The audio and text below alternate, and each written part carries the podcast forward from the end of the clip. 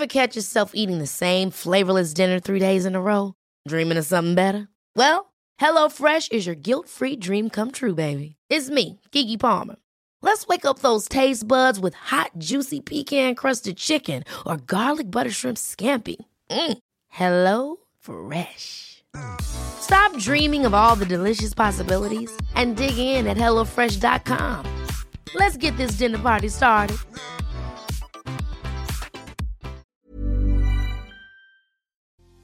Hay preguntas que pensamos que son obligadas, pero en realidad no lo son. Cuando una persona acaba de casarse o juntarse con su pareja, una de las primeras preguntas que hacemos es ¿para cuándo el bebé? Y luego cuando lo tienen es como ¿para cuándo el otro? ¿Realmente tendríamos o no que hacer este tipo de preguntas? El día de hoy tenemos una invitada especial que nos va a compartir su experiencia y su conocimiento sobre el tema, así que por favor ponte cómodo, ponte cómoda porque ya estás en terapia.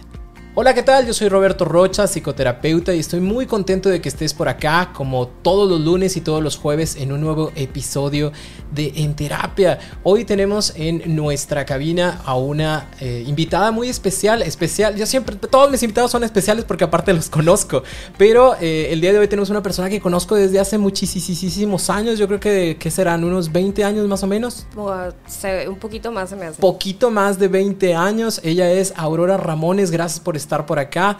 Preséntate tú, por favor. Muchas gracias. Gracias a ti por la invitación. Qué emocionante estar aquí contigo compartiendo. Eh, como bien dices, pues tenemos mucho tiempo de conocernos. Hemos pasado, vivido diferentes etapas de nuestra vida y ahorita nos toca compartir sobre una muy importante ya en la vida adulta. Nos tocó conocernos desde estudiantes y luego ya cada y luego profesionales, trabajando juntos. Y ahora ya casada y uno casado también. ¿Cómo pasa el tiempo? Así es. Fuimos a nuestras bodas. Digo, la mía fue así de que misa nada más, pero yo sí me eché el bailongo de ustedes. Sí, sí, sí.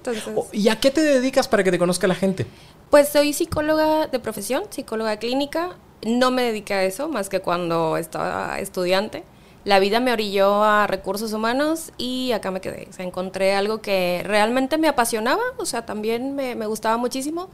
Y pues he estado en capital humano en diferentes áreas, como generalista, viendo atracción de talento, este, viendo temas de capacitación, empresa y todo eso. Y actualmente estoy liderando el, departamento de atracción de talento. Qué padre, tú eres la que dice sí se queda, no se queda. Eh, sí, y qué sí se puede hacer, que no, que quitamos, que agregamos, qué beneficios, que este, qué cosas ya no aplican, que ya no podemos preguntar, hablando de preguntas incómodas y que no se deben de preguntar. Hoy eh, te encuentras en una etapa diferente de tu vida, ¿te gustaría compartirla con todos nosotros? Sí, de hecho llegaron juntas esas, digo, recursos humanos siempre ha estado capital humano, pero justo llegó un reto importante que era liderar el, departamento a nivel corporativo y operaciones. Y a la par me enteré de que iba a ser mamá. Entonces, este, ahorita estamos en ese, en ese proceso y quisiera eh, platicar un poquito cómo fue, cómo, cómo vivimos el previo a, a enterarnos, el camino que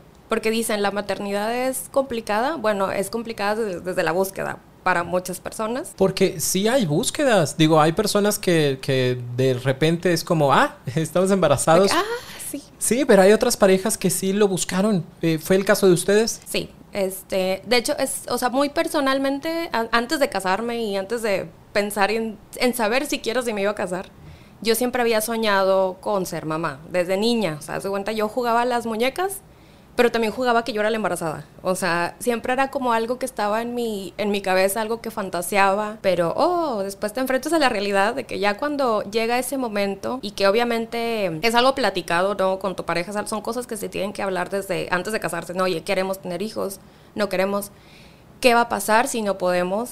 Que, porque es una volviendo a lo que, pensamos que es normal, o sea, sí es una situación que sí tienes que plantearte desde antes como pareja. Oye, ¿qué va a pasar si no se puede? Si batallamos, si definitivamente no podemos.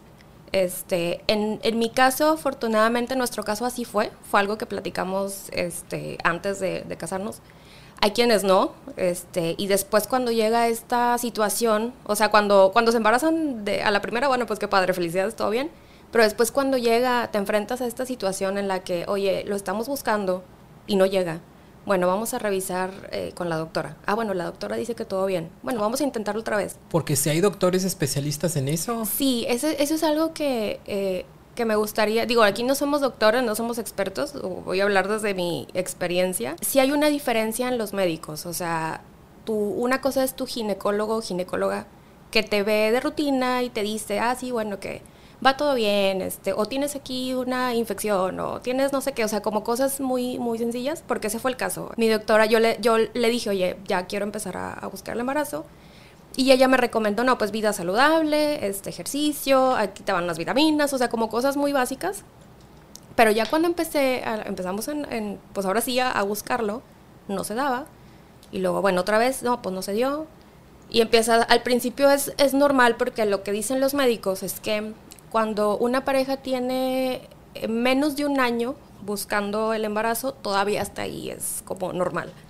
Porque volvemos a lo mismo, o sea, no es cualquier cosa, no es nada más, este, óvulo, esperma, se juntan, pum, o sea, no, o sea, hay un montón de cosas ahí eh, genéticas que el cuerpo tiene que estar también como muy preparado, eh, que no debe de haber Ahora dice mi hermana de que, tienes que los astros se te tienen que alinear, o sea, casi creo, o sea, porque tiene que estar bien, tienes que tener una calidad espermática buena, tienes que tener una calidad ovárica también este, buena y que se le llama médicamente que el útero esté receptivo, o sea, también porque pasa que se une óvulo y esperma y luego al final, pues no, por alguna razón no se implanta. No se pegó no pegó, como decimos coloquialmente, este, eso es porque hubo algo que, o el, el embrioncito que se formó no estaba, este, tenía alguna situación, o hay algo en tu útero también para que, pues, que no lo haya dejado. Total, la doctora nos decía, este, no, todo bien. de hecho, me decía, relájate, o sea, vete a caminar y quién sabe qué. Y yo así de, pues estoy relajada. De hecho, una vez le decíamos, pues venimos de vacaciones, o sea, ¿qué, estrés podíamos tener en las vacaciones, ¿no? Este, hasta que ya llegó un punto donde ella nos dice, ¿sabes qué? Yo no soy experta en fertilidad, te recomiendo estos doctores, esta clínica, y ellos sí son especialistas. Es decir, porque yo te puedo dar algún medicamento como para inducir ovulación o para algo, pero va a ser muy leve entonces mejor vete con un especialista. Llegamos con, con un especialista en fertilidad, que fue el que, que más nos convenció que vimos por fuera su, su, trabajo. Y bueno, pues él nos comentó desde la primera cita que había varios factores que teníamos que revisar. Eh, no, entre que este, estuviéramos, estuviera yo ovulando correctamente cada mes, que tuviera una buena reserva ovárica, que mis trompas no estuvieran obstruidas, porque las trompas están chiquitinas, este, por ahí pasa el, el óvulo. Y si tenemos alguna obstrucción, este, pues ya, ya no llega y pues ya es prácticamente imposible este, poder eh, concebir, exactamente. Eh, que también había, que revisar el factor masculino, porque también es una parte muy importante. De pronto le dejamos todo eso a, la mujer, de que, ah, pues, como ella es la que se embaraza, pues ahí el problema, ¿no? Es que a veces es, el hombre. Sí, porque pueden ser las dos situaciones, ¿no? o juntas, exactamente. Sí, sí, sí, pueden ser las dos situaciones y a veces, lamentablemente, pues eh, no todas las parejas, y eso habrá que ser sinceros, no todas las parejas eh, van con especialistas, ¿no? Y a veces nos podemos quedar como con esta idea de yo, mujer, es mi culpa porque no me embarazo. Y a veces, por ejemplo, el conteo del espermograma, que es bastante interesante, que nunca se realizó y es como, ah, mira. Ah, pues ahí estaba. ahí estaba el tema, ¿no? Y, yo digamos que sí podía, pero como eh, los espermas no corrían de la forma en la que debían de correr, pues por eso no se podía, ¿no? Y no es el hecho de culpar, sino es el hecho de encontrar. Encontrarla, cuál es la, razón. Entonces, este, pues bueno, ya pasamos por varias fases con ese doctor, revisamos todo eso y reencontramos que lo que yo tenía era unos pólipos en el útero. Esos pólipos son, no son, pues son benignos, lo único que hacen es que no te permiten que un bebé crezca ahí porque como están ocupando espacio, están adheridos, son como carnosidades, este, es cuenta como una espinilla, no sé, un granito, vamos a decirlo así, que está en tu útero, entonces se puede concebir, pero después ese embrión no se puede implantar.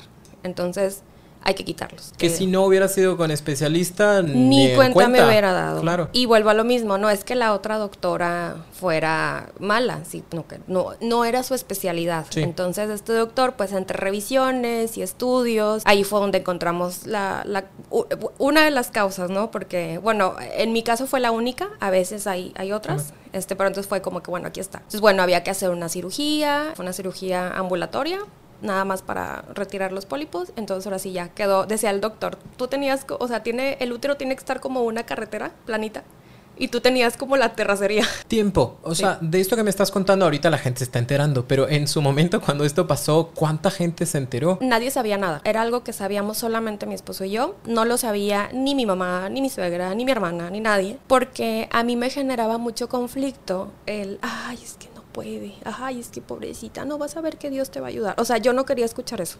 o sea, así. Ya lo compartimos con los papás hasta que llega el momento de la cirugía. Pues ya tenía que decirles, oye, van a operar. Claro. Entonces ya les compartimos, no, fíjate que pasamos por esto, estamos buscando y encontramos que, este, pues eh, son los pólipos y hay que retirarlos. ¿En tu caso qué encontraste con tus papás? Fíjate que estuvo bien interesante porque mi mamá, súper comprensiva y todo, eh, mi hermana me dijo de que, no, pues de volada, o sea, una vez que te operen, pues ya, o sea, como que rápido, ¿no? No te tardes. Y mi papá no. Mi papá me dijo, a ver, ya encontraron esta situación, tienes que darle tiempo a tu cuerpo.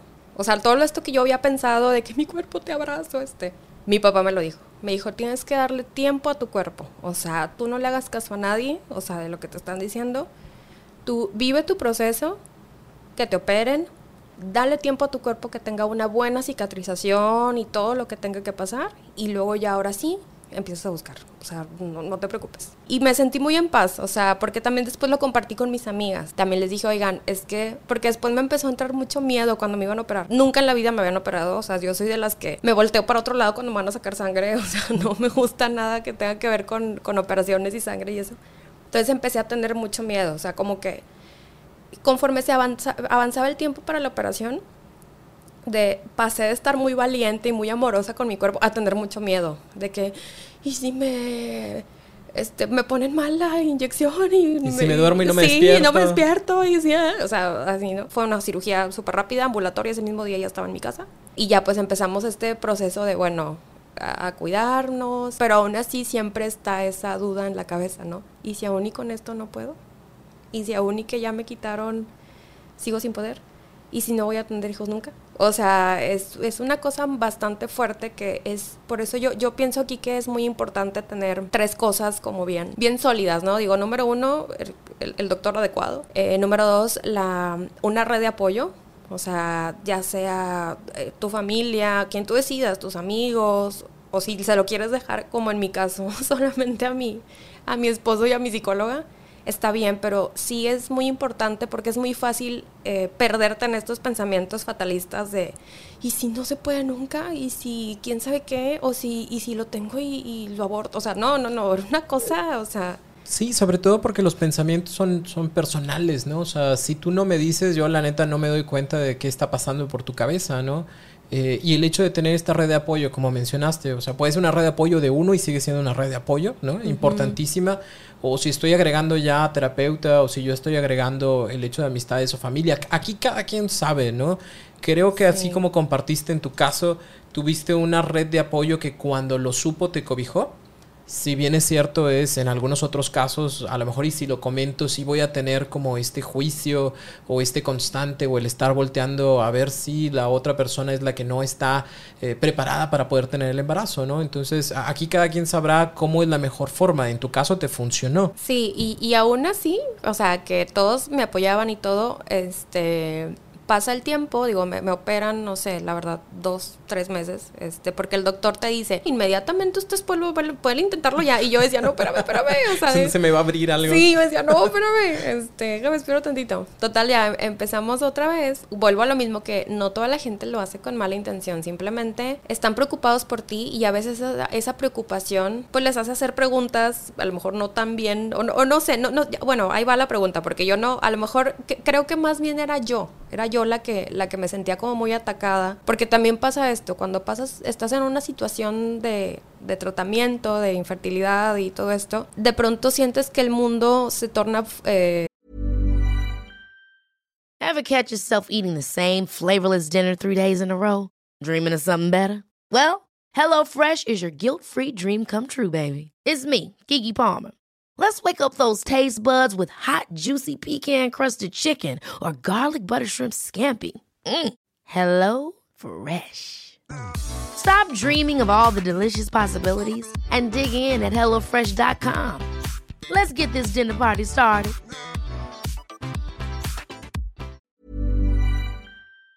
Eh, gira en torno a ti.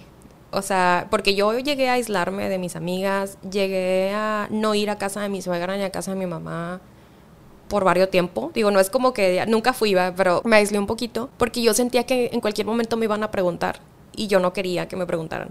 O sea, eh, por eso lo importante de tener eh, una red de apoyo o un, este, un tratamiento psicológico, porque cuando tienes este tipo de problemas, o sea, es como todos me voltean a ver a mí y entonces se me atraviesan embarazadas por todos lados y veo bebés en todos lados. Quería evitarme eso, ¿no? Que me estuviera, o sea, como lastimarme al tener que decir, ah, sí, estamos en eso, ah, sí. Cuando después íbamos a la carne asada y nadie me preguntaba nada. O sea, yo decía de que, a ver, loca, de, ¿por qué tengo miedo de esto? Pero vuelvo a lo mismo, porque yo tenía un, una, esta situación de no sentirme vulnerable, ¿no? De, de que no quiero que me pregunten.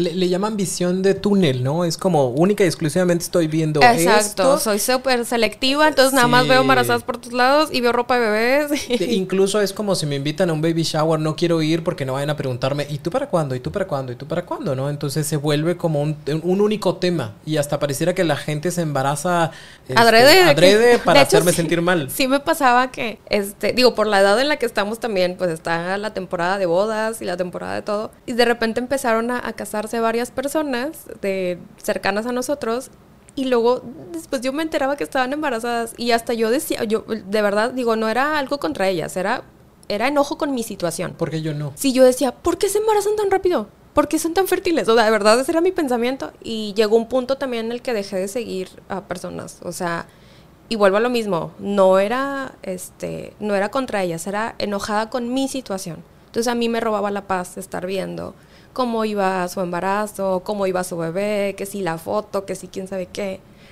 Que yo misma, o sea, eh, me ponía los pies en la tierra y decía, a ver, cuando a ti te pase, tú también lo vas a querer compartir.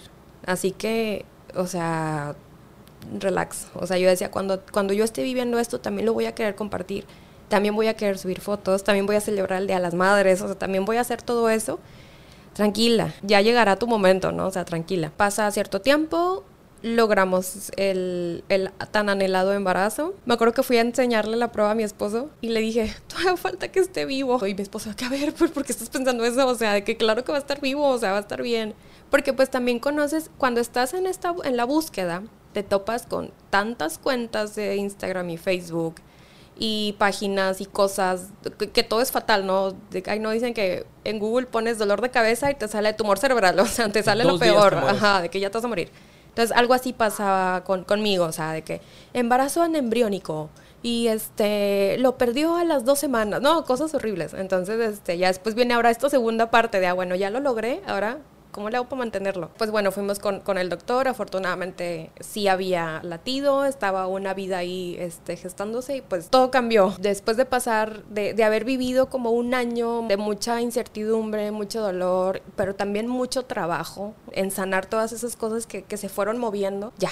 Ahora, Aurora, ¿qué recomendaciones tú como, como mamá nos pudieras dar para las personas para nosotros que acabamos de conocer a alguien o que se acaba de casar o que se acaba de juntar con su pareja y sí nos tendríamos que acercar a hacer estas preguntas de ¿para cuándo el bebé o para cuándo el otro? ¿O tú qué dices? No. No. no las hagas. Ok. Digo, sabemos que lo hacemos con la mejor intención porque queremos saber, ¿no? Estamos compartiendo su felicidad porque ya se casaron, entonces qué padre, les está yendo súper bien. No, ¿para cuándo el bebé? Porque es lo que siempre esperamos que siga. No sabemos si, estás si esa pareja está en la, en, en la búsqueda y no ha podido, o sea, si ya, o si ya tienen un diagnóstico y están trabajando en él. No sabemos si no quieren, o sea, hay parejas que no quieren tener hijos y eso no tiene por qué este o todavía no lo deciden y entonces haces una pregunta y ya estás tú ahí de que híjole este o no sabes si ya vivieron una pérdida también, o sea, a lo mejor están recuperándose de un duelo y tú ahí vas con tu pregunta, pues no malintencionada, pero... que pues puede generar algo. Exactamente. Lo mejor sería esperar, si tú me quieres compartir sobre eso, me lo vas a compartir, ¿no? Digo, yo creo que las reuniones así son, ¿no? Cuando uno dice, me, voy a comprar un coche, te lo dice y te lo comparte, o estamos buscando bebés, pues te lo van a compartir cuando, cuando te lo quieran compartir, ¿no? Entonces, mejor respetar a través de nuestra prudencia. Exacto, porque a veces en la plática solita te dice, no, no, por ejemplo, este va a ser el cuarto del bebé. Y tú dices, ah, sí, quieren tener bebés. Ahí a lo mejor ahí puedes preguntar, ay, qué padre, ¿y ya lo decidiste? Ah, o, no, sé, o sea, pero sí, siempre hay que cuidar las palabras y cómo abordas esas situaciones. Pero así como yo pienso que llegar en seco, así de, oye, ¿para cuándo? Ah, espérate, o sea, no, no está padre. O sea, y no, digo, ahorita estamos hablando muy específicamente de, de bebés, pero aplica en cualquier cosa. O sea, que a lo mejor con la última vez que viste a esa persona no tenía trabajo y llegar y, ¿qué onda? ¿Ya estás trabajando? Pues a lo mejor todavía no, porque no ha podido, no se ha podido, como no sé, o sea, nunca sabes qué está viviendo la, la otra persona, por eso creo que es muy importante detenerte, o sea, no, si, si esa persona lo quiere, como bien lo dices, si quiere compartirlo, te lo va a compartir, y ya de ahí tú, ah, bueno, se, da la conversación. ¿Qué pasa si yo soy esa persona que está en la búsqueda y como dijiste ahorita, es yo siento que todo lo hacen por mí. O sea, la gente se embaraza nomás para decirme a mí que mira, yo sí me puedo embarazar y tú no. O la gente viene y pregunta y para cuando el bebé no tiene una mala intención. Pero yo, yo me encolero con la pregunta y con la situación. ¿Yo qué tendría que hacer en ese tipo de situaciones? Bueno, enojarte o ponerte triste al final de cuentas es una reacción que, que no, no puedes evitar. Pero sí cuestionarte eh, ¿qué es lo que me mueve? ¿Por qué me está dando tanto coraje? O sea, o ¿por qué me pone triste? Sí es importante trabajar en nosotros porque no todo está afuera, no, no todo es el otro preguntón, metiche, grosero, no, o sea, a ver, bueno, a mí, ¿qué, ¿qué, me está generando esta pregunta y qué voy a hacer con ello? Sí, porque probablemente la pregunta del otro solo le pega al enojo que yo ya tengo conmigo o con mi cuerpo o con mi pareja o con la situación o con lo injusto que yo creo que pudiera ser la vida, cómo es que algunos sí fecundan rápidamente y como otros no, y, y yo solamente estoy buscando como un momento para explotar y decir, bueno, cuando quiera tener hijos los tendré y ya te diré cuando los tenga. Exacto. La reacción a lo mejor no la vas a poder evitar. Te, puedes enojar. Te puedes enojar y o, simplemente este, decir, ah, sí, no, o, tomarlo con humor. Digo, ya sabrás en ese momento cómo le haces, pero ya después en tu espacio pensar, a ver, bueno, ¿por qué me generó esto? ¿Por qué contesté así? y compartirlo, ¿no? Sobre todo, ¿no? Ya sea con la pareja o ya sea con tu terapeuta, ya o sea con la familia y poder abrir estos espacios para poder tener pláticas en donde nuestras emociones sean validadas, ¿no? Porque yo creo que eh, nadie más que la pareja en este tipo de casos, que son los que comúnmente llevan el peso de la situación, podrá decirte, yo también me siento igual, te entiendo, es difícil, mira que mi tía sí es, o sea, hace ese tipo de preguntas. No la estoy defendiendo a la tía, pero también tomemos las cosas de quien viene, ¿no? O sea... Ah, sí, eso es algo muy importante, tomar la cosa de quien viene y también tú saber a quién se lo vas a compartir, porque si esa persona no te va a escuchar o, te va a dar una respuesta que, que, no te va a hacer sentir en paz, pues mejor no, no lo comentes, ¿no? Con esa persona. Sí, no todas las personas son iguales, ¿no? A lo mejor yo voy con alguien y le digo, oye, pues es que estamos batallando para tener bebés, ¿no? Y la otra persona me dice, qué bueno, cabrón o sea, son una friega y qué bueno que no los tengan, mejor así. A lo mejor no era lo que estaba esperando. Sí, tú dices, ah, bueno, ya sé que a ti no te voy a platicar estas cosas. Sí, y es válido, pero ojo, no todas las personas van a responder de la misma forma, ¿no? Esto también, eh, una red de apoyo no siempre es, la misma para todos los conflictos y todos los problemas. O sea, uno también tiene que aprender a moverse en estas redes de apoyo, porque a lo mejor en la cuestión de la pareja, mi red de apoyo es estas 3, 4, 5 personas. Pero en cuestiones de la familia, a lo mejor de cuando me peleo con mi papá o con mi mamá, son estas 4, 5, 6. O sea, no tienen que ser las mismas, porque si no, también hay este tipo de situaciones, ¿no? No todas las personas sabemos manejar los mismos temas de las mejores formas. Sí, no todas las personas saben cómo responder o cómo abordar estos temas. A veces la persona no es como que no quiere hablar del tema o que le dé risa o algo así, simplemente no sabe qué decirte. O sea, digo, ¿cuántas veces nos ha pasado a nosotros de que te dicen algo y tú, de que, pues no, no sé cómo, cómo decirte, pero ahí la cosa es, oye, ¿y dónde encuentro estas redes de apoyo? Yo creo que la parte más sencilla es como una cuestión de ensayo y error, ¿no? O sea, de repente abres temas y te das cuenta de si es o si funciona o no funciona, ¿no? Yo tengo un amigo al que quiero muchísimo, que también tengo muchos años de conocer, pero problemas de relación y de pareja nunca le cuento, porque yo sé que si le digo, no, me traigo problemas con mi esposa, va a ser, no, pues divórciate, hombre, mejor te consigues 3 de 20 y jajaja. Ja, ja. Y yo sé que lo dicen broma y yo sé que a lo mejor es como su buena intención de zafarte de la situación, pero no me ayuda. Sí, no es lo que te ayuda. Pero yo ya sé que ahí no. ¿Me explico? Entonces puedo empezar a probar y, tener como esta oportunidad de abrir en poquitos espacios en donde me siento más cómodo. Que ojo, no tienen que ser cinco. Puede ser una. A lo mejor es una, a lo mejor, sí, exacto. O sea, que fue, fue más o menos lo, lo que pasó. O sea, cuando ya yo empecé como a medio platicar, ah, me encontré que había alguien que había pasado por lo mismo y entonces ya somos dos, de que, ay, sí, fíjate que yo lo viví de esta manera y yo, y sobre todo en estos casos de infertilidad, que aquí en México no hay tanto, o sea, todavía hay mucho, mucha vergüenza. Es algo que no está tan visibilizado porque nadie lo quiere hablar, justamente porque, ah, qué pena, pues por eso la gente seguimos, y me, o sea, digo, seguimos porque todo nos puede pasar, seguimos siendo imprudentes, seguimos siendo eh, groseros hasta cierto punto al, preguntar cosas o opinar sobre temas que no sabemos cómo la está pasando la otra persona. Eh, sí, pero partimos de esa parte de no siempre todas las personas van a saber cómo abordarlo habrá gente que le pueda molestar, habrá gente que, que simple y sencillamente no lo sabe, ¿no? Y, no está mal por no saberlo, también hay que tomar en consideración que a veces son otras costumbres, son otras culturas. Anteriormente estabas obligado, obligada, una vez que te casas, a tener hijos. Sí. Y si no los tienes, eh, ¿qué te está pasando? Híjole, sí, ¿qué están haciendo? ¿Qué está pasando? ¿O por qué no? Ay, qué mala. Que, cuando realmente, o sea, cada quien tiene sus razones, sus situaciones y, no tenemos por qué eh, juzgar ni, ni señalar. Pero sí, o sea, se va aprendiendo, vas encontrando con quién, con quién platicar, pues al, al, contarlo, o sea, al hablarlo. A, veces a la buena y a veces a la mala, ¿no? sí. Yo te agradezco mucho que nos compartas de tu situación, de lo que tú viviste. Entiendo que no haya sido sencillo durante algún tiempo, pero también entiendo que esto ayuda a ti y, a tu pareja y ahora que lo compartes también ayuda a otras personas a sensibilizarnos un poquito de las vivencias que las otras personas puedan llegar a sentir, ¿no?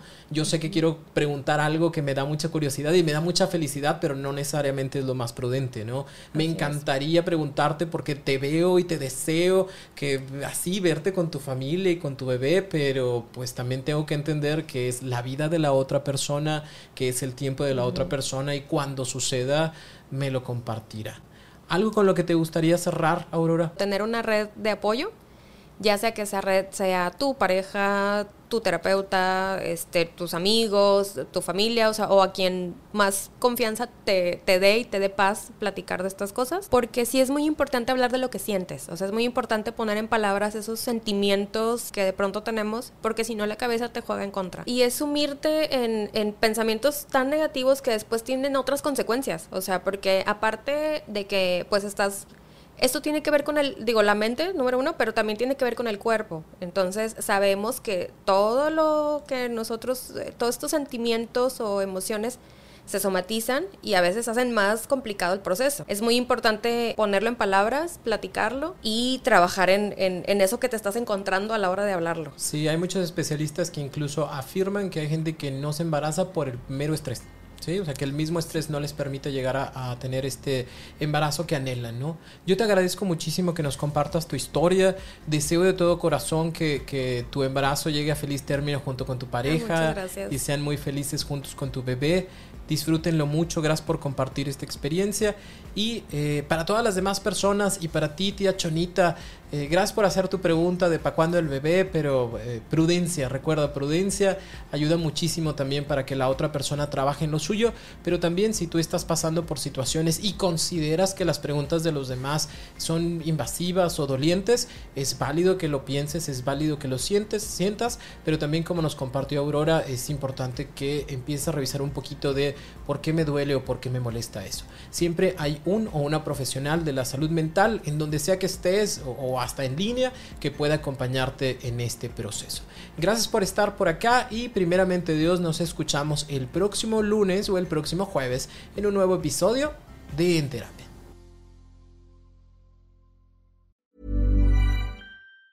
Ever catch yourself eating the same flavorless dinner three days in a row? Dreaming of something better? Well, HelloFresh is your guilt-free dream come true, baby. It's me, Kiki Palmer. Let's wake up those taste buds with hot, juicy pecan crusted chicken or garlic butter shrimp scampi. Mm. Hello Fresh. Stop dreaming of all the delicious possibilities and dig in at HelloFresh.com. Let's get this dinner party started.